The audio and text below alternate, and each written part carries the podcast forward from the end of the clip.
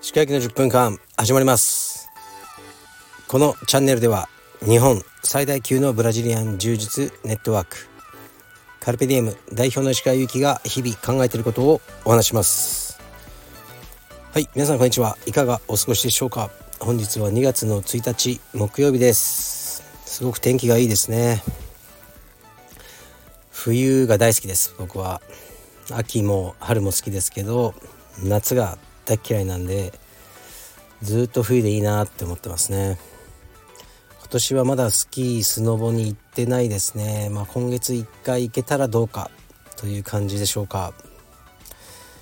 えー、っと SNS とかではねシェアしましたけどえー、っと能登半島のね地震の、えー、地震災害に対する義援金を昨日ねカルペディエムから振り込ますね。振り込みました。日本赤十字社に振り込んだんですけどこちらはこの間の AJP、えー、グランドスラムでチーム優勝した賞金3000ドルを、まあ、そのまま あの振り込みました。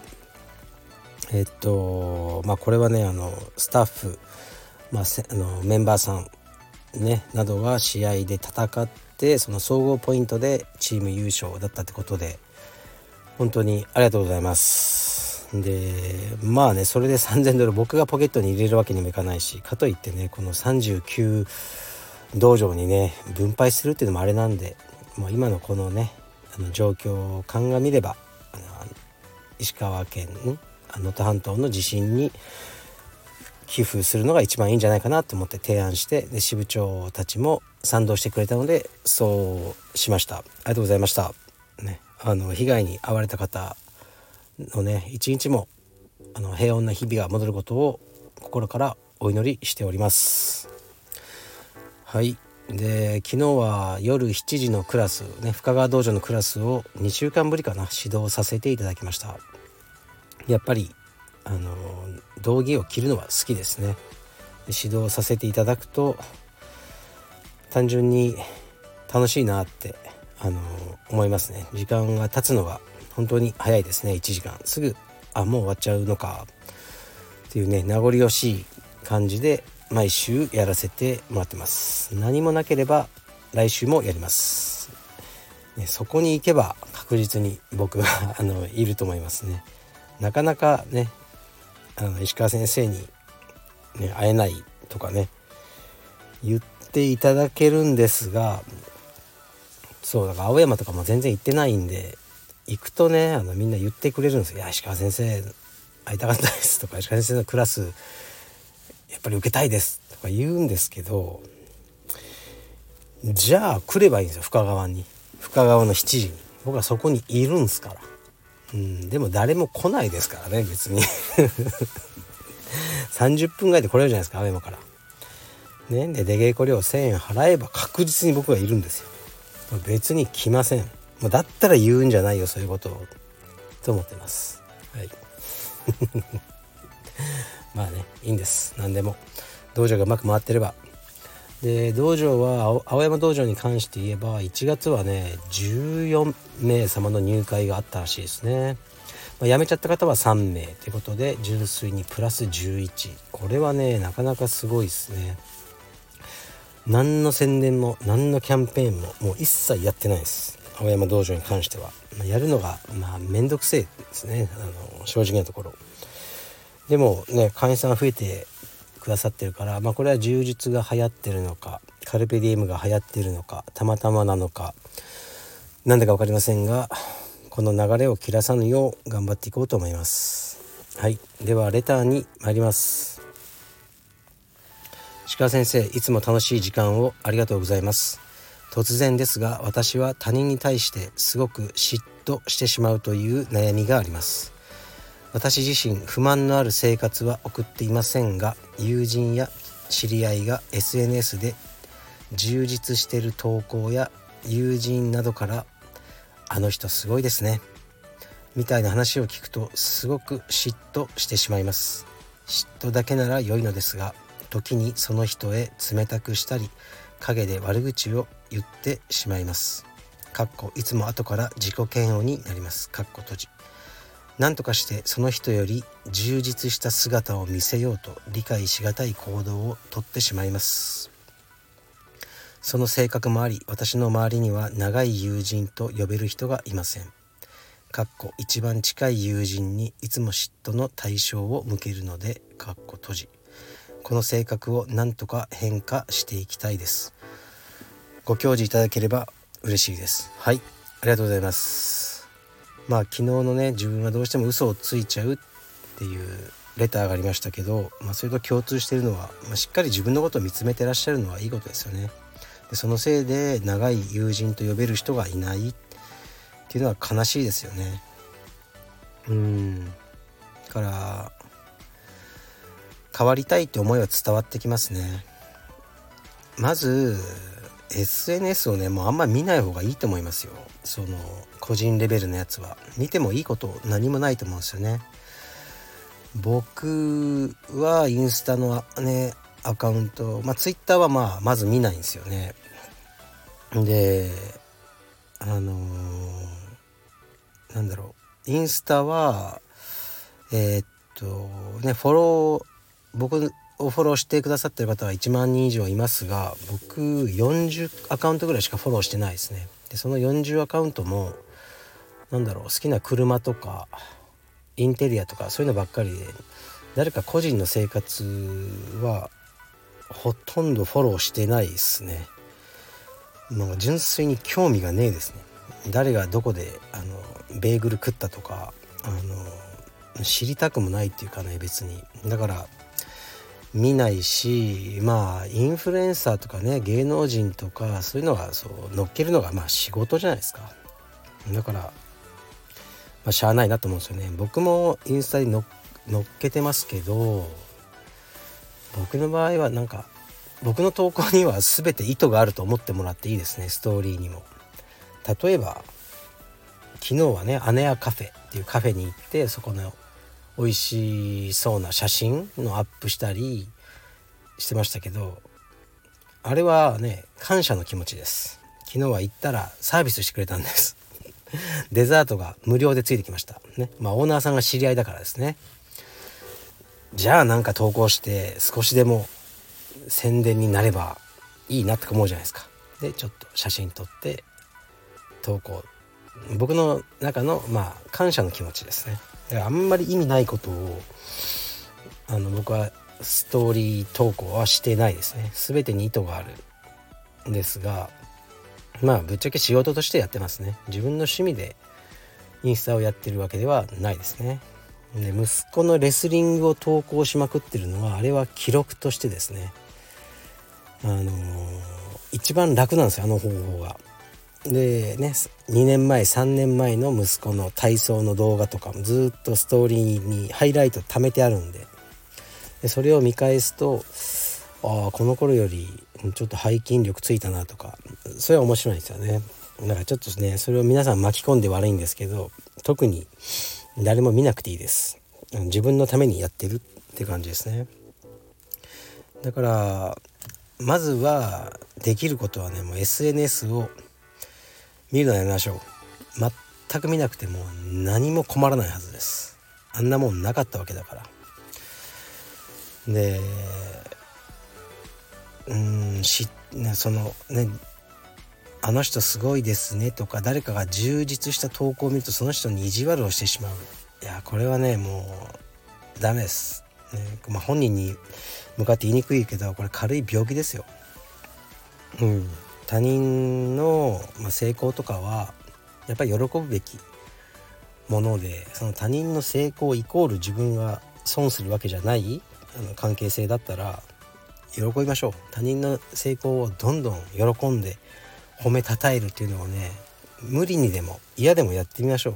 そしたらね自分にもその幸運が巡ってくる気がするんですよね。うん。だから誰かが何だろう。あの何そこお金儲かったってこと？ああすごいいいね。いいね。で全部。ねなんかすごい車買ったって。おおかっこいいな。いいな。羨ましい。僕も欲しいな。っていう感じであのどんどんね他人の幸せを最初は無理やりでいいと思います。無理やりにでもあの褒めたたえる。その人直接でもあのね自分の心の中だけでもいいけどその癖をつけていくとだんだん自分にもねいい運が巡ってくるんじゃないかなと思うので僕はそうしてますね。で確かにこう長い友人がいませんこれはね本当に寂しいですよ。まあ、僕もねそのベタベタ付き合うような友人はいないんですけどうーん僕結構長いですね人と 10年20年単位で付き合ってる人はいます。でそういうのを大事にしてるんですよね。ちょうどさっきね話出た姉屋カフェの、まあ、オーナーの横町健さんとはもう10年以上ですね。十何年もうお付き合いありますけどまあ年にね12回です。2人で飯食い行くのは。でしょうもね話しかしないけど十何年続いてるっていうのは僕にとっては大事なんですよね。その間一度も嫌な思いをさせられてないからそう続いてるんですよ。だからまあ細く長くじゃないですけどやっぱりそういうね友人あの長い友人を得るためにはこの人が自分で気づいてるようにうんなんかそこに嫉妬とかねあのそういうのがあったらやっぱ付き合うのが辛くなりますよね。伝わっちゃうじゃないですか。うん。だからそうだからなんかなぜかケンさんのことばかり話しちゃいますけどケンさんとかね僕最初付き合い始めた頃は本当に普通のおじさんでしたからね。それがもう今やもう、まあ、セレブと言っても過言ではない地位にね上り詰めた人だと思いますけどもちろん嫉妬とかないです。もうとにかく嬉しいです。嬉しいし見習おうと思うし、まあ、見習えない点もたくさんありますね。見習えないというか、まあ、僕には無理。こんなに仕事できないよ。って思っちゃったのもありますけどあのすごくね、まあ、見てきて、まあ、嬉しいなって思いがあの強いですね。だからねこのレターネスさんも最初はねあの無理にでもそういうふうに思う癖をつけて周りの人の成功を喜びましょうそれがいつかあのー、本当にそうなってきた時に幸せになれるんじゃないかなと思いますね。うんまあ SNS ね SNS ね本当 例えばね僕もあるんですよその何？高いすごく高いお寿司屋さんに連れて行ってもらったりとか自分じゃ行かないんですけどね。絶対に。もう興味ないんで、まあ、連れてもらうことはあるんですけどそういうのって投稿しないんですよね。僕ストーリーとかでも。なんかうん。逆にねあの庶民的な店に行った時だけ投稿しますね。うどん屋とか。なんでかなんかねもうキラキラしてると思われたくないんですよね。してねえし。あのしてねえしって話なんですよ。だから逆、ね、逆キラキラ投稿をあの SNS ではしていきましょう。キラキラ勝負してもねあのもう意味ないんですよ。はい。庶民派アピールのために僕はインスタストーリーを使ってる気がします。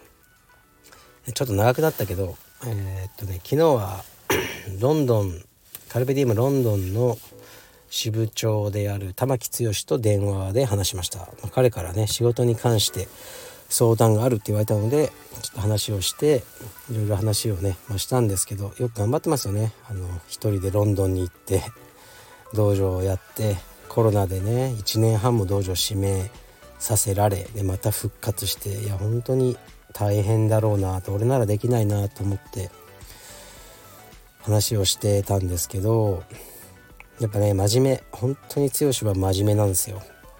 でそれが彼の一番良い点ですね。剛とはね6年以上一緒に働いていたと思うんですが遅刻とか一度もないですね。一度たりとも1秒たりともないです。でまあ今のね スタッフはまあこの間も寝坊ありましたけどいろいろやってると思いますしもう実際僕が青山にいないので少々遅刻してもねもうバレないんですよ。うんねなんかやってるんだろうなと思ってますね。剛の場合は僕もうぎっちり朝から晩まで毎日一緒にいてそれで遅刻が一回もなかったっていうのはすごいことだと思いますね。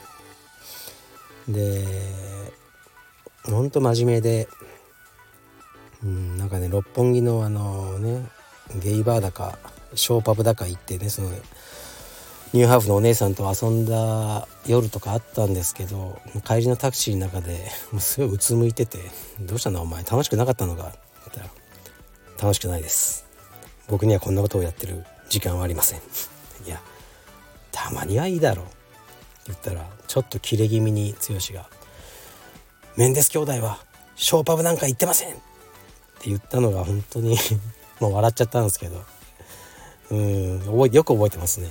まあショーパブはな確かにメンデス兄弟は行かねえだろうなうんっていうねあの2人でちょっとうつむいたんですけど、まあ、そういうなんか本当に真面目なやつですね。で今もすごく真面目に経営をしてるのでまあね昨日いろいろ、まあ、細かいアドバイスもしたんですけどもうもうちょっとね自分にも他人にも寛容にねあのなるのがいいんじゃないかって言って寛容さっていうのは誰しもが魅力だと感じることだし、ね、お前にちょっと、ね、足りないところじゃないかみたいな話はしましたね。だからあのー、あまりね他人と自分にこう厳しいルールを課さずに長い目で見て、ね、いろんなことに片目つぶって仕事するのがいいよって話をしました。うん。まあ剛もね会いたいですね。会いたいけどねロンドンと日本というね距離があってなかなか会えないんですが今年どこかで会えたらいいねっていうような話はしました。その時はねあのー、なんだろうな2人で ショーパブでも 行ってみますかね。はい。じゃあ今日はこの辺にします。失礼します。